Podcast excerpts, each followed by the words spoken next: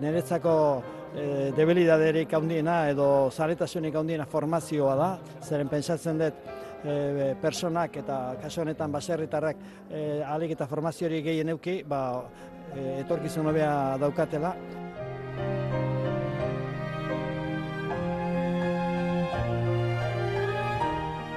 azkeneko hogei urte hauetan ba, mundu mailan familien ikastaritzaren alde ba, lanean, ez da? Ba, munduan sareak sortzen, erakunde internazionaletan e, aldan neurrian ba, kontzientzio hori zabaltzen. Formazioa eta munduan sareak sortzea biak alabiak ere ez dira holku txarrak edo zein langintzatan. Jose Mari Zeberiok nekazaritzari aplikatu dizkio bere bizitzan zehar, eta laxe aitortu dio entzun duzuenez Euskadi Irratiari enba sindikatuaren eskutik baserritarron saria jaso berritan. Bere hitzen arrastuan beraz, guere, saiatuko gara, saiatzen garen bezala, saio honetan formatzen, ikasten, profesionalen gandik, jakina, adituen gandik, eta baita zuen gandik ere mundurako zareak ez ditugu sortuko agian, baina ikuspegi alik eta irekienarekin etortzen gara larun batero. Amarrak arte, elkarrekin dugun ordu bete hau osatzera. Egun onde izuela denoi, aitor arzeluz eta bion partetik.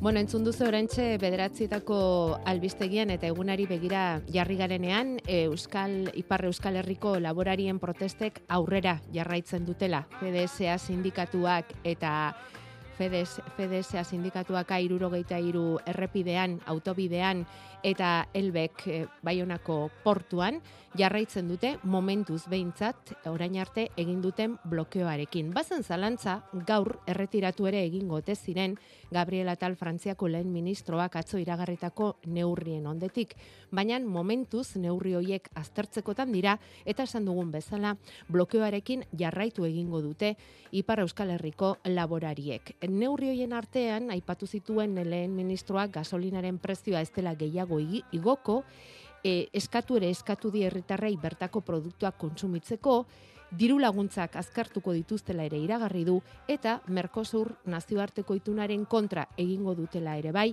Europako batasunean. Baina neurri hoiek aztertzekotan dira uneotan eta gaur goizean zehar, sindikatuak, laborariak aurrera begiratzen neurri hartuko dituzten erabakitzeko.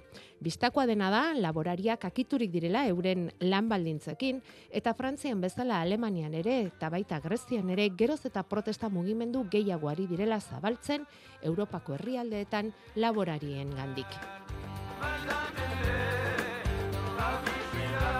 Hori protesten alorrean daukaguna, lorpenenean berriz, Nafarrotik etorri zaigu berria aste honetan, landa eremuan besterentzat lanean ari direnentzako hitzarmen berria sinatu dute eta Nafarroan. UGT, LAB, Komisiones Obreras eta ELA, sindikatuen aldetik, eta maiaren beste aldean, nekazaritza eta abeltzaintza sektoreko patronala, enpresak eta baserritarren sindikatuak, UAGN eta N. Urtebeteko negoziazio aldearen ondoren etorri da kontratuz lanean ari direnentzako hitzarmen berri hori Nafarroan. Mila bat langile ari da gaur egun besterentzat lanean landa ere muetan. Euneko handi bat etorkina da. Batzuk Nafarroan bertan bizi dira, beste batzuk Maroko edo Andaluziatik etortzen dira lan sasoia denean profil horretako langileen baldintzak hobetza ekarriko du sindikatuen arabera lan hitzarmen berriak. Bereziki hiru alorretan Berta Gartzia labeko ordezkariak adierazi digunez. Bat, langileen soldata eta baldintza ekonomikoak hobetuko ditu. KPIarekin lotutako soldata igoerak egongo dira eta jai eta igandetan e, gehiago kobratuko da lan Bi, atxedenerako eskubidean ditu eta hobetuko zaie lan baldintzak gogorrak dira askotan, hotza dela, beroa dela eta eta ezinbestekoa iruditzen zitzaigun atxeden aldia lan eta bizitza ba, duina izan alizateko eta alde, arlo honetan lortu eginda alde batetik lan aldi murrizketa, eh, sortzi ordu gutxiago ingo dute lan urtean, gero lan aldi jarraia egin alizateko e, urteko zeia betetan aukera izango dute, maiatzetiko e, urrira, bereziki bero gehien egiten duten hilabetetan, ez? E, eta azpimarratzen dugun azken aldarrikapena, dela azteko diegun atxeden jarraitua izatea, ez? Eta hiru prekaritateren kontrako neurriak dakartza. Hainbat neurri ezarri dira, ba, honekin poliki-poliki amaitzen joateko, ba, lanaldiaren registroa zorrotzagoa izango da, kontratuen hobekuntzak, bereziki zijo diskontinuetan, eta horrelako neurriak, bueno, pues, eh, joateko prekaritate horrekin amaitzeko. Itzarmen hau, baratze soro eta maastietan lanean ari direnentzat litzatekela pentsa dezakegu, eta hori bada. Baina negi azki landa ere muan kontratuz lanean ari den edon hori aplikadakioke alegia ukulu batean edo hartzain baten alboan ari den kanpoko langile batek ere izango luke eskubidean Nafarroan hitzarmen honetaz baliatzeko. Bai, hori da. E, kontratazio edo zein kontratazioa landa ere muan ulertuta e, esparru zabalean, e, hitzarmen hau aplikatu aplikatu behar zaie langilei eta hori askotan etortzen zaigu burua burura ba huerta de peralta bezalako enpresa erraildo egita handiak eta huetan ere honelako hitzarmena e, dute oinarri baina ez bakarrik eta esan bezala ba e, baserrietan eta lan egiten dituzten langileak edo langile bakarra bada ere berari berari ere eragina izango du Alde horretatik eta kontratuak egiten dituztenei begira, N sindikatuko idazkariak, Nafarroako N sindikatuko idazkariak patxe irisarrik aipatu digu, hitzarmenaren aplikazioan badirela xehetasun batzuk ganadutegiak eta hartzainak adibidez aplikatzeko zail dauzkatenak. Ze hemen ganaduekin aritzen direnak, ba, bai badute berezitasun batez, adibidez, ardiak edo beia dituztenak eta hauek e, jeitzi mar baldin dire, e, behiak itzi, hor sinatu den hitzarmen honetan, bai aipatzen da, e, lanaldi jarraitua izanen dela maiatzatik e, urrira. Baina hor e, jarri da beti ere enpresa bakoitzen hori posible e, baldin bada, ez? Eta kasu hauetan lanaldi jarraitua oso zaila da. Zeren, bueno, goizetan eta arratsetan imar dira e, behiak edo ardiak itzi, eta orduan hor lanaldi jarraitua jatzea oso oso zaila da, ez? Esanak esan ala ere, patxirizarrik onartu du hitzarmena ona dela eneren ikuspegitik. Guretzat ere albiste ona da. Ba, ezinbestekoa delako, ba, landa ere ere lamaldintza onak egotea. Eta guretzako albiste ona da, ba, ba bueno, e, langile ordezkatzen dituzten zentral sindikalen euneko eta hor jasotzen duten langileen eguneko laro zeiak onartu indulako ze itzarmen hau. E, langileentzako hitzarmen ona da, baina patronalaren ere bai, arazoak dituztelako langileak biatzeko, guk atzeratik esaten genuen, baldintzako betzen ez badira, geroz eta langile gutxiago egongo dira prez, ere honetan lan egiteko eta desagertzeko arriskuak egon zitezken ez, enpresak desagertzeko eta landa ere muko e, esparru osoa. Berta Gartzia labeko ordezkaria izan da, bera, azalpenak eman dizkiguna. Gogoratu behar dugu, aurreko udan landa ere moan aritzen diren e, sasoikako langile askok erabakiztuela Frantziara jotzea, han lan baldintzak hobeak zirelako. Hori eragotzi dezaketela iristen dute sindikatuek lan hitzarmen honen onurei esker. Eta patxi irisarri eneko idazkariarekin hitz egiteko aukera izan dugunez, orain txaipatu dugun iparraldean eh, laborariak egiten ari diren protesta hori, egoaldera ere zabaldu hotelitekeen galdetu diogu. Aukera guztiak irekita daude, baina, bueno, ba, badaude nabardura batzuk, ez? Frantzian iparraldean aste osoa daramate mobilizazioak egiten, eta zobertan ELB martxan ere jarri zen, ez? Eta elebek bi kontu argi aipatzen ditu, ez? E, lege bat ezartzea, ba, laborantza produktuak e, koizpen kostuen azpitik saltzea debekatzen duena, eta hori e, teorian Espainia mailan badago, elikadura kateren legea da hori, hori gure aldarrikapenetik kanpo geldituko zen, baina bero bestea, eta hau bai Europako nekazari guztiei kalte egiten diona, da Europak eta Mercosurek egiten dituzten e, merkataritza e, akordioak, ez?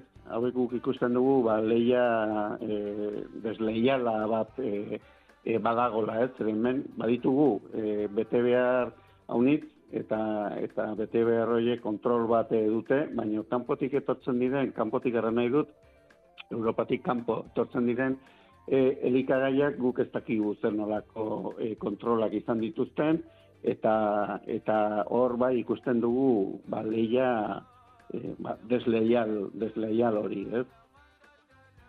Bueno, iparraldeko realitatea eta egualdekoa ez direla era batera bat berdinak alegian, naiz eta puntu batzuetan ados egon. Eta gero, Frantzian oso presente dituzte, Europan ekainan egingo dituzten hauteskundeak ere, eta haiei begira alderdi politikoak egiten ari diren kanpainaren kontrako jarrera ere badagoela mm, protesta hoien atzean hori esan digu irisarrik.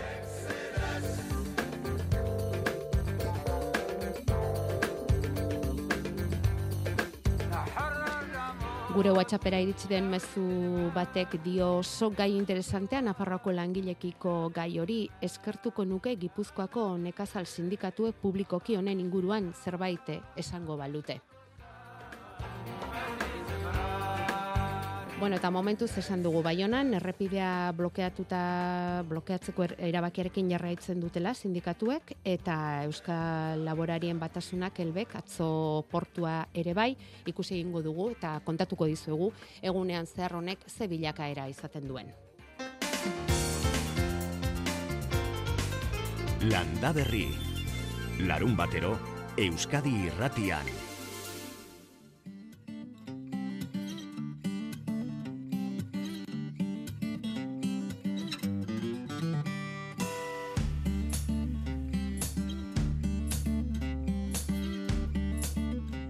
Aste honetan sartu da indarrean Frantziar gobernuak Bizkaiko golkoko uretan arrantza egiteko ezarritako debekua.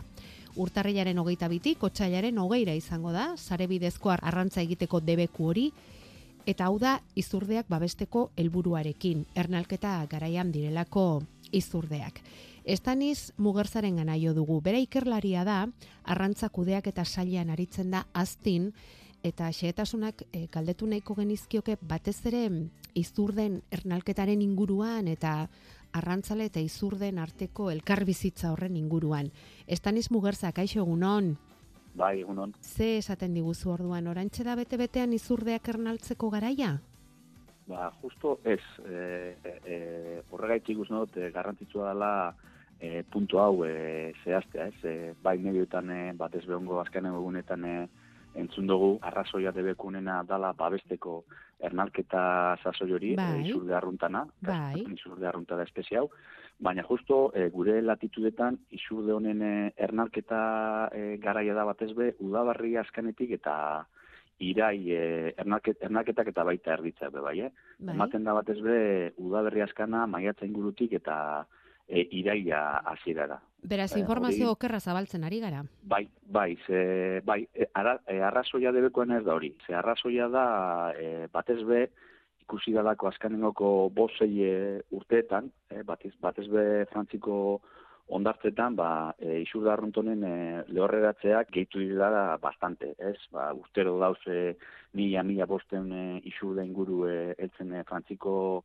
kostako ondartzetara, eta ikusi dana da, ba, hildizen arrazoietako bat dala, ba, interazioen bat eukidabelako, ba, arrantza arte de peska baten gaz, ez? edo arrantza tresna baten gaz. Eta, mila, mila eta mila eta bosteun hori izugarri da, ez? Hori da, bai, hori da, eldu dana, e, e, kontau da bena, ondartzetara eldu dana, hori da. Eta orduan, eta gero ikusi ez, gehi, e, e, porcentaje handi batek, e, bai adirazten da bela, interazio bat eukidabela e, arrantza tresnekin, ba hortik eh e, hasi izan ja 2000 eta batez ba 17 18 horretan eh hasi ziren ba bueno e, batez be gobernuz kanpoko erakunde batzuk protesta itzen eh iketa hau gertatzen ari zilako hau e, Europara eron saben Atlantikoko iparrekialdeko poblazio honei e, e, buruz distribuzioa bai. da gutxi gora bera da horre Afrikako iparraldetik, ba, bueno, horre Noruako egoaldera arte, poblazio honei buruz e, ari gazgu e, berbetan. Mm Honek, ONG honek komisio eskatzen e,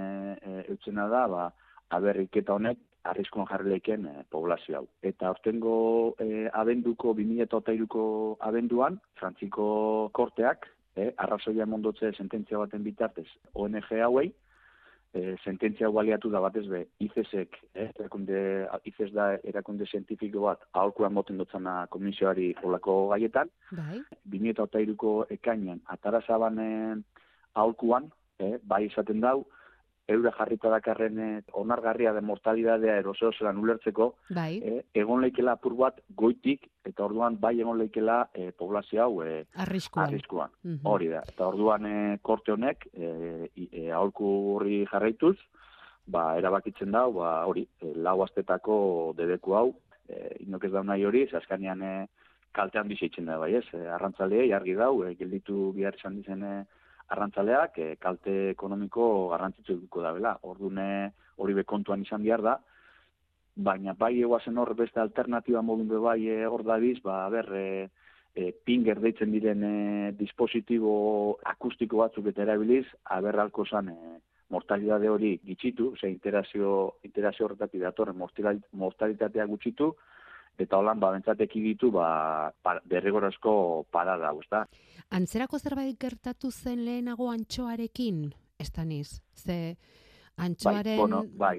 Antxoaren ugalketa ere, bueno, eta antxoaren e, neurriak eta urtero neurtzen dituzue, bai. ikusteko, ez? E, antxoa bankuak dauden eta etorkiztuneko kanpaina nolakoa izango den eta egontzen bere garaian ura ere arriskuan, ez da? Hori da, bai, eta de hecho, de sarratuta egon zane arrantza hori, hori, eh, bai, urte batzuetan, ba, hori, kasu hortan be bai, ba, estoka, eh, hemen eh, isurretan poblazioa ze ari gara berbetan, ba, bueno, estoka azkenen antzeko zerbait da, eh, orduan doa jantxuaren estoka arriskune egon zan, eta, ba, bueno, bardin, izeseke eman zabane, aurkua eta gero, ba, e, zarratuta egon zan eh, arrantzu hori e, ba, urte batzuetan, bai. Karo. Hemen apur bat horti du, bai, e, bai, ez? Mm, bai. bai, eta hemen bai. onelakoetan beti esartzen dira leian, ba, arrantzu politika jasangarria eta itxas espezien kontserbazioa, ez? Hori da, hori da. Oreka hori, ez? Oreka hori da zaila, ez? Bai. Hori da, bilatu bihar dana, eta, bueno, ba, hori da, arazoa izan da, batez be ikusi duguna da, hori, poblazio hau, e, komentadoten poblazio hau, batez be e, azken eguztetan, tarri eta otzaian, bai indabela bere konportamentu edo apur bat individu, poblazio honetako individuak, enbaten da bai aldatu dela apur bat euran e, konportamentua, eta arrazoien, e, arrazoi segur, desbardinak egon dire da, bat baino gehiago, bai ikusi dugu euren e, presentzia, batez be frantziko uretan, pilo bat e, gehitu dela ie bi hauetan. Eta azkenean, ba, ba normala da. Zenbat ja. eta isurda gehiago egon e, bai. bai horretan, ba interazioa be gehitu, bai. gehitu dira. Bai. Eta iritsi zarete hori zergatik izan liteken ikertzera? Ba, horretan gabiz, ez da hondekan eh, datu eh, zehatzik, eta hipotesirik? Da. Bai, hipotesiak, bai, e, ba, bueno, nagusitako bat, e, da, azkenean, euran e, alimentazioa, ez, eurak, euren e, presen atzetik e, ibilten dira, eta bai emoten dago bai, ba, hori, urtarria otzai horretan, azken hau gurtietan, e, batez be, pelagiko txikien abundantzia, ba, esan duzuna, eh? antxoa adibidez, mm -hmm. euran e, presetako bat, e, asko, asko gehitu dela be bai, orduan azkenian, ba, horrek eudan eh, jarri zen eh, atzeti dabiz, gure errantzalia be dausen eh, lekuetan eh, euran arrainak harrapatzen, ba, eh, konzentratzen dira leku ba, bantzerakoetan, eta azkenien ba, ba hori gertala ez. Gehitze horrek, eh, egin mm -hmm. ba, ba hori, eh, interazio pegitza, eta azkenean, ba, seguruena, hori mortalitate hori be hilebietan e, gehitzen joatia ez azken urtetan. Atlantiko iparrekialdeko izurdei mm buruzari gara eta bai, hauek aldira e, e, hori da izurde arrunta bai, hori da bai. eta hauek aldira noiztean behin hemen e, euskal kostaldean agertzen zaizkigun izurde hoiek edo ez daukate zer ikusirik. Bueno, e, gehiago ikusten dira baina bueno izurde arrunta da gehien ikusten dana, vale. eh? Vale. Eh, da, bai, gure kostetan mm. da asko, eh, bai. da, azken urtetan gaina bai, kostatik eta nahiko gertu ikusi dugu bai, bai, ba, telebizan bai. da hori da, hori da. Eta honetaz gain gero, badaz beste espezie bi ere agertzen direnak ez honetan, eta bat da, bueno, delfin mular, ero deitzen da, bai, hori nahiko ikusi da, hori da, e, bueno, akuariunetan eta olak, e, e, agertzen diren e, isurda hori, kriz hori, e, handiagoa gana, e, baina arruntena, da, hau, e, isurda arrunta, e, espezia, justo vale. arazoa gertatzen ari den espezia hau. Vale. Zat dugun bezala, hilabeteko debekua dute, hor arrantza egiteko, espezie hori, izurde arrunt hori, babesteko nolabait. Eta ez da, ernalketa garaian daudelako Ez, ez. Da, hori bai, geroago etorriko da. Hori geroago etorriko da. Bai, vale. Arriskuan jarri lekelako bai. poblazio hori, hori, hori debekuaren eh, arrazoia. Bai. Arrazoia. Eta ikusi dugu izurdeak ez ezik txitsarroare babestu beharra dagoela. Eh, estaniz, bai. Ze, bai, hori ere agortzen ari da eta eta Espainiako gobernuak erabaki du bi hilabete zetetea baita ere txitsarroaren arrantzua, ez? Bai, bueno, ni justo espezie horretan ez naz eh, aditu, baina, bueno, bai, ikusel izan dute, ba hori berri du, izeseko bai. eh, espertuak, eh, eh espezie bai. honetan dien espertuak, beraien aholkuan, ba, bai emoten dau, estok hori, eh, estok eh, bai. hori txarrona bai, ba, emoten dau, ez dauela eh, egoera oso honin, eta, ba, behitu, orbe ematen dau, ba, neurritako bat, ba, izango dela, ba, hori, paratzea, eh, bai. debekatzea, bai. estok hori eh, arrantzatzen, bai. Bai. ugaldu dadin eta hori ziurtatu dadin. Hori da, barri. Bai, ba, bat bai. antxuaren bai. e, adibidea jarri dozuna, ba, kasuanetan bai, antzeko. ez? Bai. Lehen esan duguna, itxas espezien kontserbazioa eta gizakion interbentzioa. Hortxe, beti sortzen dira hor lehiak naturari lotuta, eta bai. hemen ere beste adibide badaukagu. Ba, eskerrik asko eman dizkiguzun argibide guzti hauengatik, bagen eukan premia, konturatu zaren ez, testaniz mugertza, argibideen premia bagen eukan, eta eman dizkiguzu, aztitik, ikerlaria baita, arrantzakudeaketan, estaniz mugertza, estimatua dago oso, landa berrin egin dizkiguzun argibide haue guztiak eh, jasotzea, estaniz, ondo ondo segi? Bale, ba, eskerrik asko zuei.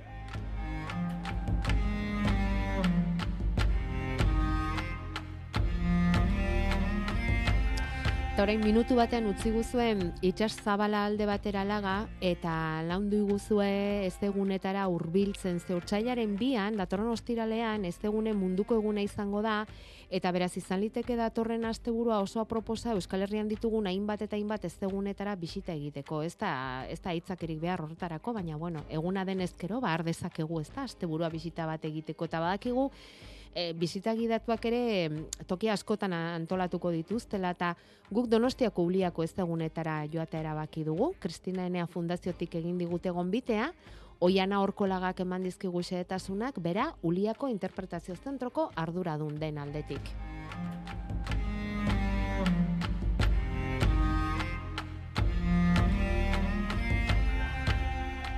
Uliako putzu zarea 2008 garren urtean hasitzen ere ikitzen Donostiako udala eta Arantzadi Zientzia elkartearen elkarlan baten ondorioz.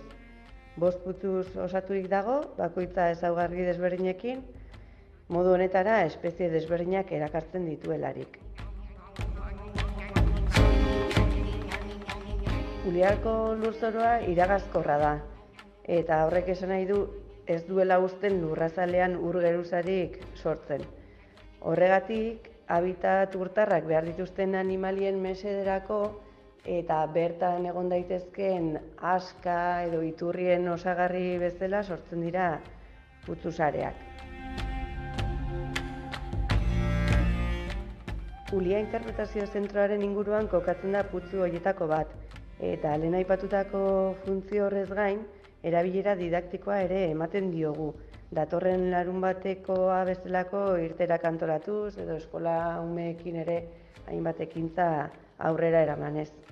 Datorren larun batean goizeko amarretan dugu itzordua Ulia Interpretazio Zentroan, arantzadiko kidekin eta parte hartu nahi duen guztiarekin.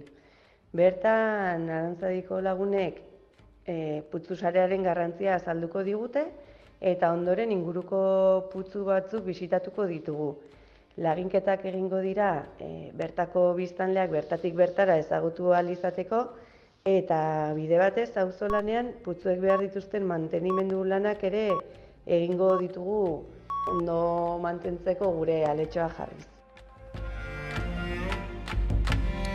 Oiana Orkolaga, kulia interpretazio zentrotik egin digun gonbidapen hau gustatu bazaizu, ez aztu, ez aztu aurrez izena eman beharra dagoela ekitaldi horretan parte hartzeko, eh? eta ibilaldia gaur sortzi izango da. Baina izena aurrez eman behar da kristinaenea.eu zelbidean.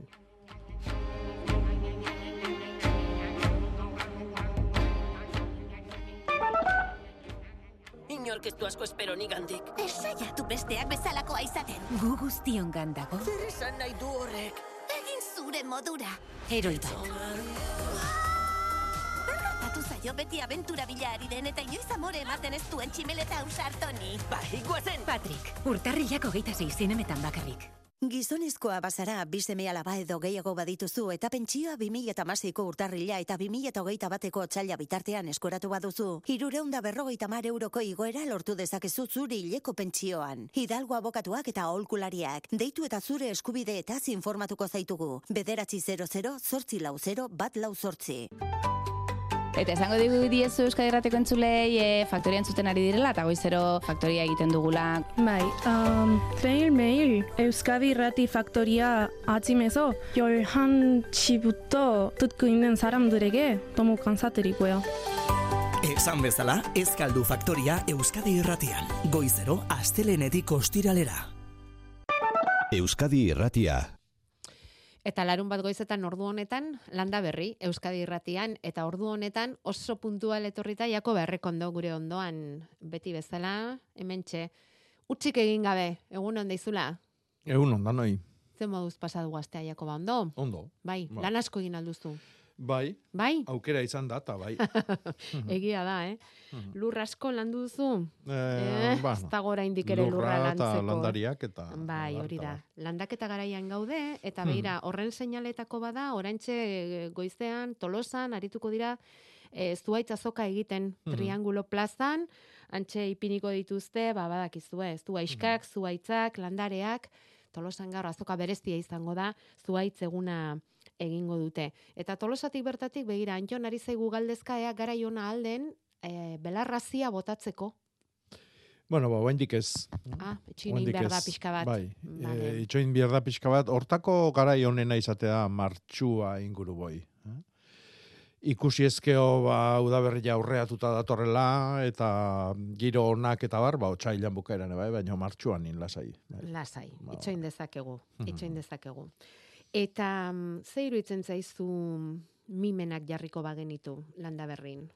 Orain. Ba, osondo. Osondo. Karmelek bidali digu galdera. Eta bidali digu argazki bat tomako basokoa, eta han omen dago ba, mimen bakarretako bat, ederre-derra dago esaten du berak. Bai. Gertatu zaie eurek baserrian bazutela, bueno, mimena, edo ez duk esan diazun bezala, mimbrea, eh? Zumia. Zumia, bai. hori da. Zumea. Bueno, zumea. izen asko du, eh? Baina, bai. baina, bueno, bai. Eh? Mimena horrela, eta zumia bai. bat eze. Obeto ulertuko dugu. Berak dio, eh, erabiltzen zutena odolesteak eskegitzeko. Orain ez du funtzio hori, baina neguandekon kolore naranja hori oso polita da. Bai. Eta hemen Jakobak erakutsi digu argazki bat, igartu mm -hmm. landatu zutenekoa. Bai. Olako kuadrorik, gutxi, eh? Gutxi, eh, apenas oraindik bizi dian, usted kendu intzituela, baina baserri jai lotutako seguruna landare garrantzitsuenetako bada.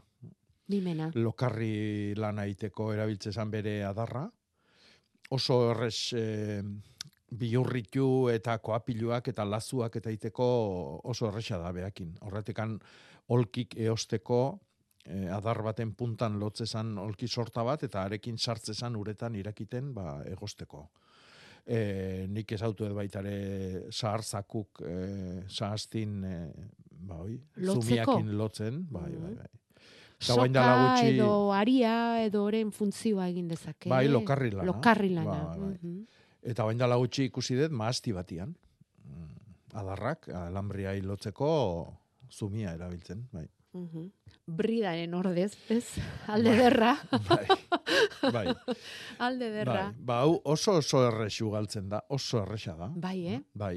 E, oantxe gaina oso garai hona da, oso mm. garai hona da. Mm Baitare otxailian eta baitare martxuan bai, eh? Ostu, ateatzen hasitakoan ere oso oso errexi txasten dan landaria da. Mm era berian landari hau bea erabiltzen da bere azaletik ateratzen da beste landarien eskegiak itxasteko laguntzeko hormonak baitare.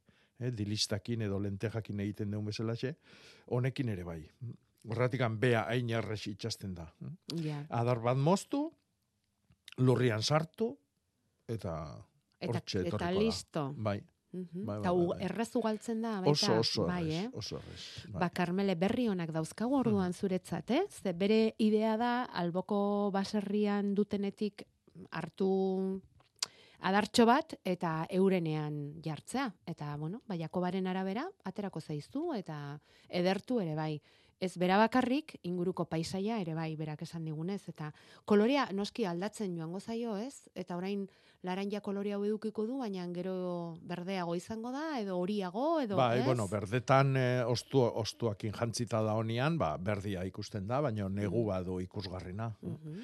Adarren azala, ba, orilla, naranja, gorrizta, eh? Ah. tonalidade asko ditu. Eh? Bueno, oso- Eta ikusgarria da. Ikusgarria da, Ba, bai, ba, bai, ze argazkiak. Bueno, ba, Karmeleri eskerrik asko omako mimema bidaltzagatik, eta landa berri norrelako kolore eta elkarrezketa egiteko aukera emateagatik. Naiara barredo euskalmetetik zain daukagu, eta nahiko genuke jakin datorren astean nola datorren, iragarpenak zer dioen, eta horretan lagunduko diguzu ezta? Naiara, kaixo, egun on. Kaixo, egunon, bai, horixe. alduzu neurrian eta eta bueno, modeloek momentuz ematen dutenaren berri emanez, eh? Guk esan dezakeguna da urtarriletik otsailerako salto egingo dugula datorren astean eta horretorriko dira San Blas eta Santa Ageda eta gainerakoak eguraldiak zer dakar naiara.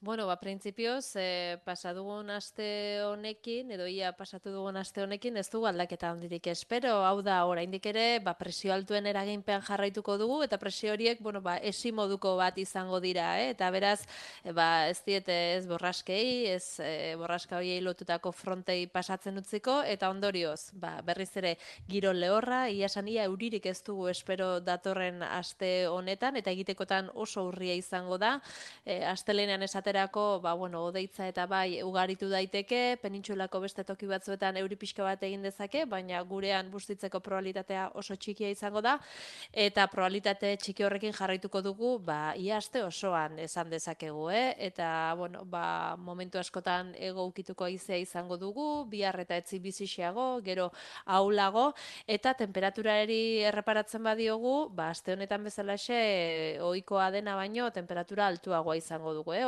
Orokorrean, ba, amabost eta hogei gradu artera igoko da temperatura, e, gaur eta bihar esaterako kantauri surialdean, ba, hogei graduak gaindi ditzakegu baita ere, leku batzuetan, eta beraz, horrelaxe, datorren astea berriz ere, ba, lehorra dator, ia euririk gabe, e, epel xamarra, minimoak ere, bueno, bagian e, egoaldeko txoko batzuetan, egun batzuetan izotz pixka bat egin dezake, baina gauza gutxi, eta printzipioz aldaketa nabarmenik gabe.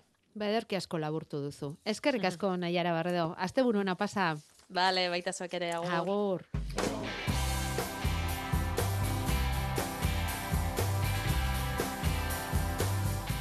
Landa Berri, Arantxa Arza eta Jakoba Errekondo.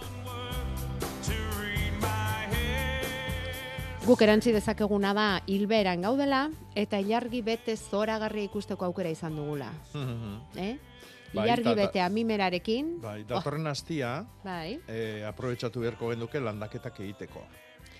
Olako giruak aindu dizkile egiteko, nahiarak, orduan, ba, baliatu behar dugu hilbera da, eta sustrai egunak ditugu e, ostirala bitartian. eh? Orduan, oso, oso, oso garaiona da landaketa hori burutzeko. Zer landatzeko? Ba, arbolak, e, zuaiskak, e, e, bueno, danetatik. Eh? Edo adibidez lehen esan duguna, ba, bi mimenan aldaskak sartzeko. Mimena esan duztunez gero, ze inguru behar du galdetzen digu hemen batek. E, urzale amorratua da, baino nun nahi etortzen da, eh? Bilatuko du, ura.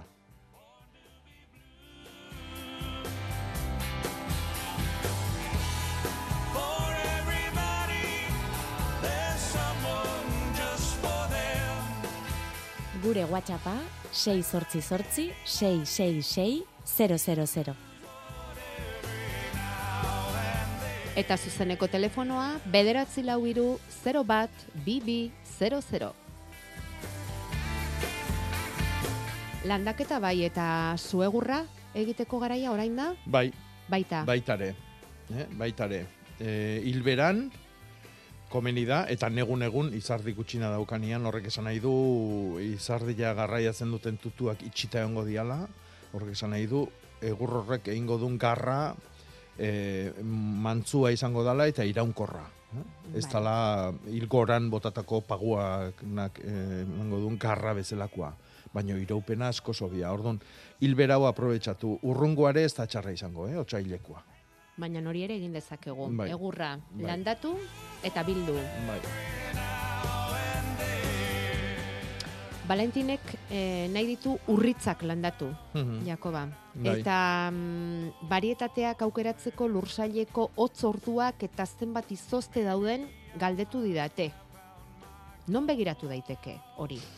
Bueno, ikusi behar da, nun da, ze lurraldetan, ze tokitan daon, eta eh, horren arabera bilatu beharko du e, urbilena daukan estazio meteorologikoa.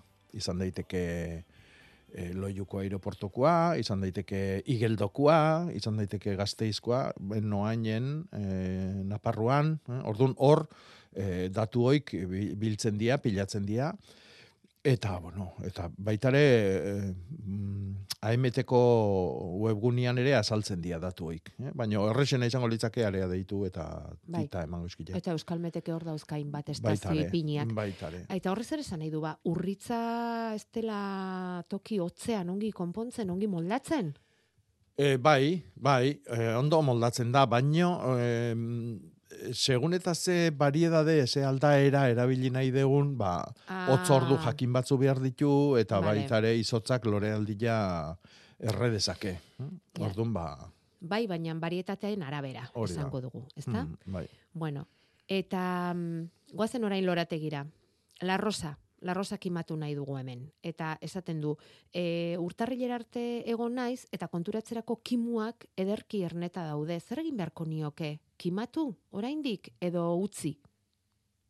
E, utzi, lasai. Utzi lasai, porque ez dakiu zer datorkigun.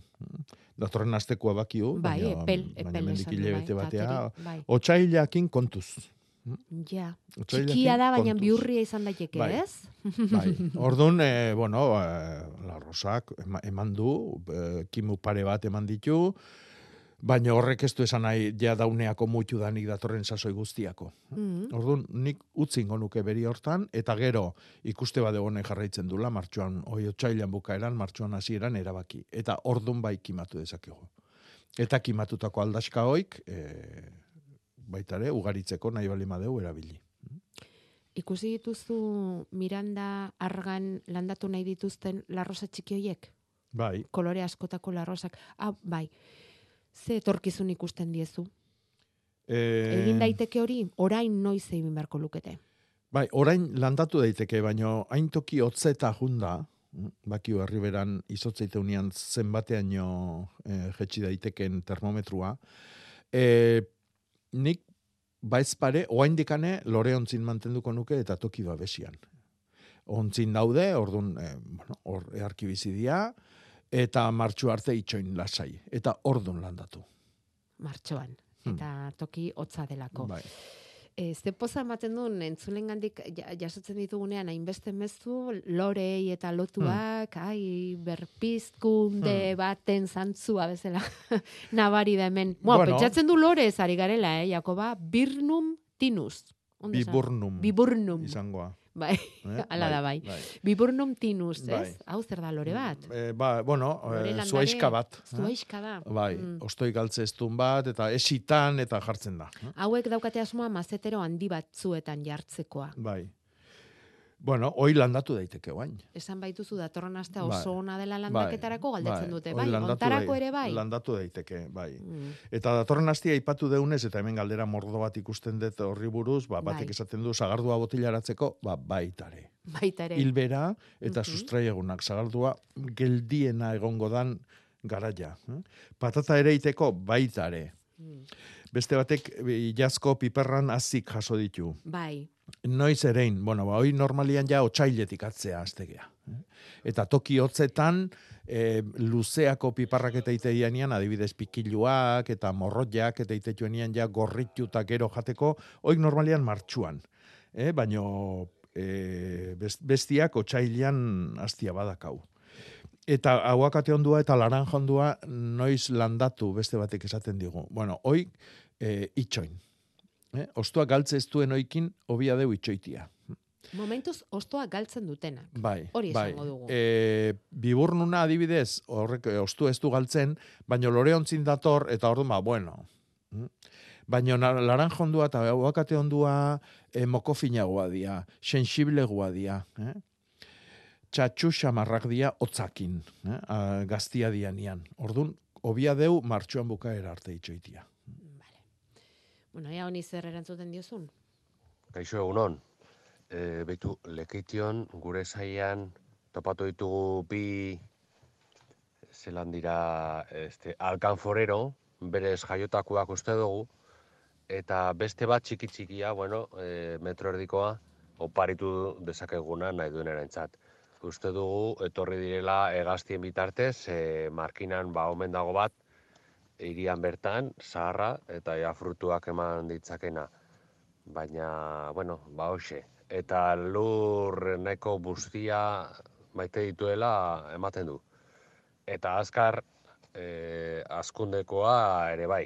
Beno, aio, ondo ibili. Ze esan du? Alkanforeroa. Alkanforerua, bai. Daukagu Alkanforra. oparitzeko lekeitiotik. Hori da. A ber, zein animatzen da jartzea. Alkanforra. Bai, alkanforra leheno erabiltze zan jartze zan erropa tartian Bai, eta bai. eh, pipilak eskotzeko. Usain Bai. oso fuertea esango dugu.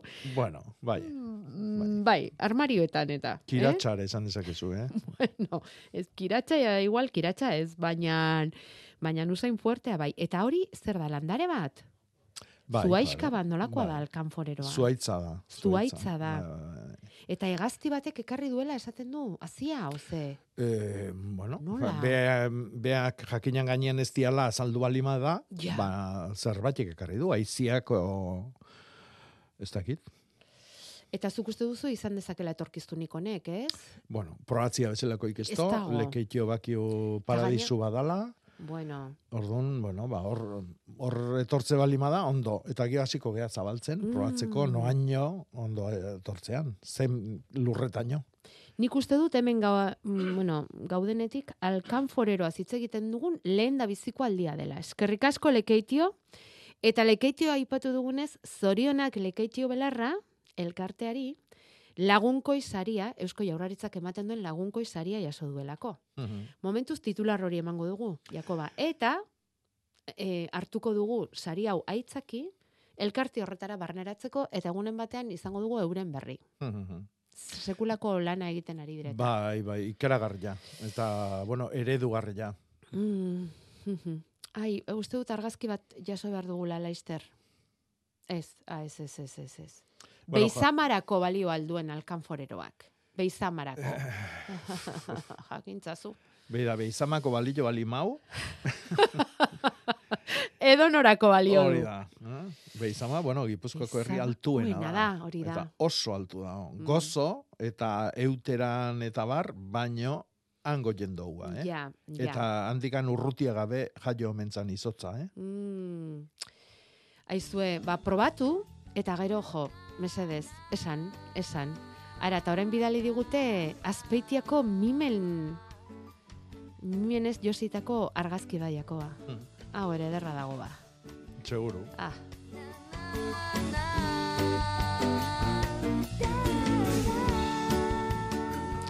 Zenbat edertzen diguzuen saioa.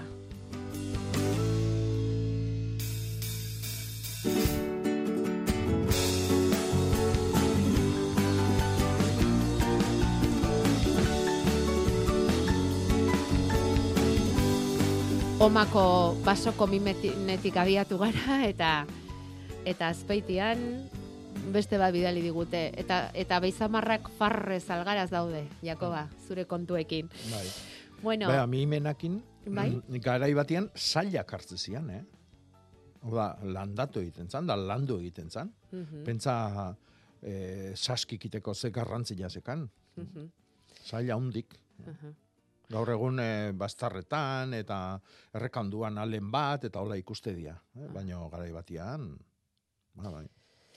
Eh, aste hontarako hitza Mhm. ekarriko zenigun noski, Bai. esperoan geunden eta bota. Bueno, azta jateko garaia da, bain. Mm, Dakigu. daude oso, Bai. bai. Azolioa. Bai. Jaten duzu? E, bai, nahi erreta gehiago gustatzen zaite, eh? Hola, erre errein da. Erreta? Bai. Paeran jarri, eta buelta, eta buelta, eta buelta, eta zuri gabe eta ezer gabe, olio txantxa batekin, eta... Gordinik hasita? Bai, bai, bai, bai. Eta titaitea, eh? Azerrea. Oso denbora gutxin egiten da, eta asko gustatzen zain nahi. Bai. Ah, bueno, gaz pixka bat, eta... Hori da. Ah, ze ondo. bueno, bueno, probatuko dugu. Bueno, ba, azan burubak dakan bilotzai, bai. deitze zaio mordoska. Mordoska. Mordua baki zer dan. Asko ez. Matz mordua, adibidez. Bai. Pila edo... Eh? Lukoa. Multzo bat. Multzoa. Eta mordoska da honen bilotza. Eta orburuaren ere bai? Ez dakitoi. Mm. Ez dakitoi. Eta gurea? Gure buru bana? Biotzarena. ez dakit. Hoi ja bilarko programan galdetu beharko ezu. Mordoskak ondo funtzionatzen ez duenean, eh? Hori da. Arazoak, arazoak. Uh -huh. Mordoska, zure, zuk dakizuna da azarena. Bai. Azaren bihotza dela mordoska. Bai. Gero, orburuarena ez dakigu, gurearena ez dakigu. Zuek, badakizue, mordoska, zer deitzen diozue ez duen inguruan. Nahi baldin baduzue egin dezakegu alako zerrenda bat. Bitartean segiko dugu hemen galderak erantzuten hamarrak etorriko zaizkigulako eta erdiak hor geldituko zaizkigu zakuan. Bai, bate galdetzeigu belarrazi ja oain egiteko garaia dan da, ez. Esan dugu Antionek Tolosakoa bai, galdetu digu eta ez, gero gorako utzi dugu hori. Bai, bai, bai. Eta artizuaitza, hau artea izango da, Jakoba? Arti zuaitz bat noiz landatu dezakegu? Eh, arti? Artia balima da, ez, argazkin bada, ez, ez, ez dago argazkin. Artia balima da, artiak ez du ostoi galtzen, eta hoi itxoin. Artia, artelatzak, gorostillak, eh, aginak, eh, mimosak, eh? oantxeia loretan ikusten aigianak, hoi danak, ostoik ez du egaltzen, oik lasai martxu arte. Vale, hmm? vale. Martxua, hotza eta kaskar samarra datorrela, apirilian ebai. Mm Eta gero beti esaten duna, bero zalea morratunak dianak, palmonduak eta oik, maiatzian. Mm? Vale. Datorren asterako, Euskal Metetik irakar, iragarri digute, lehor eta epel. Hmm. Euri arriskurik ez dute ikusten, eta temperatura epelantzekoak izango direla. Hori izan digu, nahiara barredok. Gero, oinatitik bidali digute hemen, e, fotinia sail bat, podatzeko asmotan dira, eta noiz da garaia. Arantzazutik nahiko gertu omen daude. Inausteko? Parajeagatik, bai. Ba, inausteko mm -hmm. lasai, eh? Inausteko, inausketa lanak izardilei lotuta inbiertia. Lengo hastianea ipatu gendun, epaila. Mm -hmm. Martxua, epaila. Mm -hmm. Epaiak iteko, mosteko garaia. Orduan, lasai hartu. Inausketa vale. lanak, e, otxailan bukaera, martxuan, martxo guztiare bai. Mm. Ez ditzagun landareak lehenaz gainera minberatu. Hori da. Beraz, kontatu digun Joseba Kordiziatik, Jakoba e, gure basarrian duela berrogeita urte inguru bisoro landatu ziren zumearekin. Ba, eta Balentziatik etortzen zen kamioia sortak jasotzera. Bai, claro, bai. eske hemen ezaugarri bat dako oso ona beretzako eta da urzalia da, ordun ur asko dago hemen eta ordun luze adar luze eta miak egiten dira. Eta hori zian, hori dia honenak. Zuk balentzin landatze bali maizu mimena, ba, han adar motza izangoa urgutsi dakalako zakarra eh, eta or, lantzeko zailagoa. Orduan, hemengoak fama du, bai. Eta segurazki, e, ze, dirua egingo zuen? Bai, noski. Bai, eh? Beste lehetzuen jarriko. Alperri lan haitia hemen bakitzu. Dirua galtzeko ez zuten jarriko, hmm. hori ere egia da. Bueno, izu, ba, lekeitioko alkanforra suerte pixka batekin gernikara joango da. Earki. Ala itzari da, eske? Eta bueno, guri dagokiguna egingo dugu, alaitz, pasako diztugu lekeitxarrearen telefonoa, eta ea mm, egiten dugun toki aldaketa hori, lekeitxotik gernikara alkanforra. Ai, orain ze galdu egin dute ez hemen dago, entzun, Jakoba? Kaix egun hon, sondikati deitzen dizuet. Jakin nahi dut ia oin bada garaia, maazti land, bueno, maaz landareak ipintzeko, eta ian nun ipini. Badaukat horma bat, guzti egoaldera ematen duena, eta hor egun osua nahiko e, eguzkia dauka eta nahiko gogor. Beste, beste horma baten, eguzkiak eh, atzaldean jotzen du. Eta ian non ipini. Eskerrik asko agur. Zuri, zuri batez ere ahotsa usteagatik. Eskertzen ditugu zuen ahotsak. Argazkia, kalderak eta dina, eh? Ba, bilak di egokik. Bai. Bai. Horma bat egun guztin euskila hartzen dunak, ba, berotu ingo da, horrek esan nahi du ingurune lehorrago egongo dala, e, lurra drainatzen launduko du eta lehortzen, da hoi danak, maatxan duantzako oso egokila da. Atzaldez bakarrik emate jonak ere bai. Eh? Zatik hemen bakio euski gogorrena atzaldekoa da. Eh? Hmm. Goizeko beruan gainean, ba, e, guarditik atzeako e, ordu oitan, ba, gogorrena ordun jotzen du. E, biletan. Vale. Vale. Ondarroatik galdetzen digute, eh, sagaztia noiz eh, kimatu behar den. Iazko argazkia bidali digu, eta hortxe daude sagarre ederre ederrak, eh, reinetak dira, Jakoba, noiz podatu. Ba, leno izan deuna, martxu arte itxoin. Eh? E, lan haundila eta zaila haundila balimadaka, ba, nahi balimau, otxailian hasi.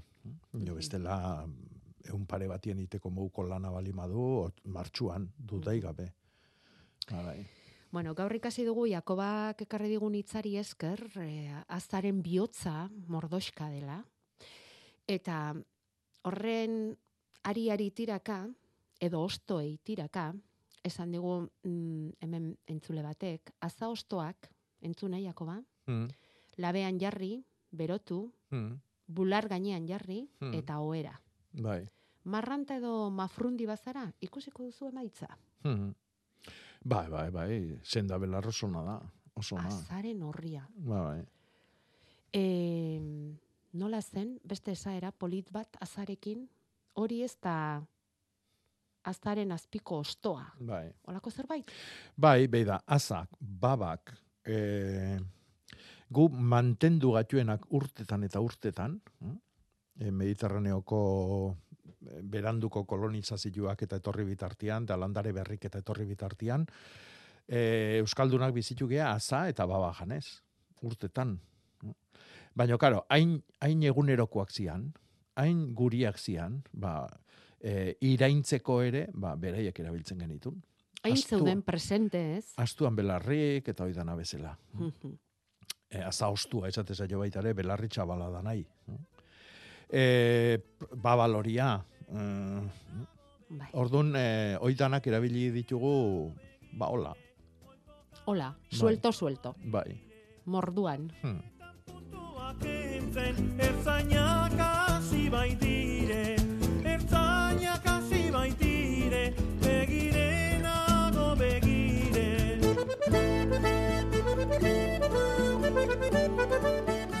Nora zara matzakantu honek, Jakoba? Ba, eozin tokitako peri batea, festa batea, eta goatu azteit, e, ba, e, neguko solstizioa igaro dala, mm-hmm. urteko egun motzena pasaitugula, dauneako ordu bete luzatu zaigu euna, eh? ordu bete luzatu zaigu euna. Gutzako ez da alako zeak, baina jarri zatxeste landare baten eh, azalian, Eta pentsatu zer dan e, hogeita lau ordu oitatikan argila beraien energia dana eta e, temperaturak eta lurrak eta berotzetuna eta bartabar e, behatzi ordutik amar ordua pasatzia. Izugarria da hoi. Proportziotan e, ekonomistak eta hitzeiteuen eran hitzein ezkeo izugarria da. Eta hori da urtarrilean bizitu deguna. Orduan, e, bueno, ba, ikeragarri gustatzen zait musika hau.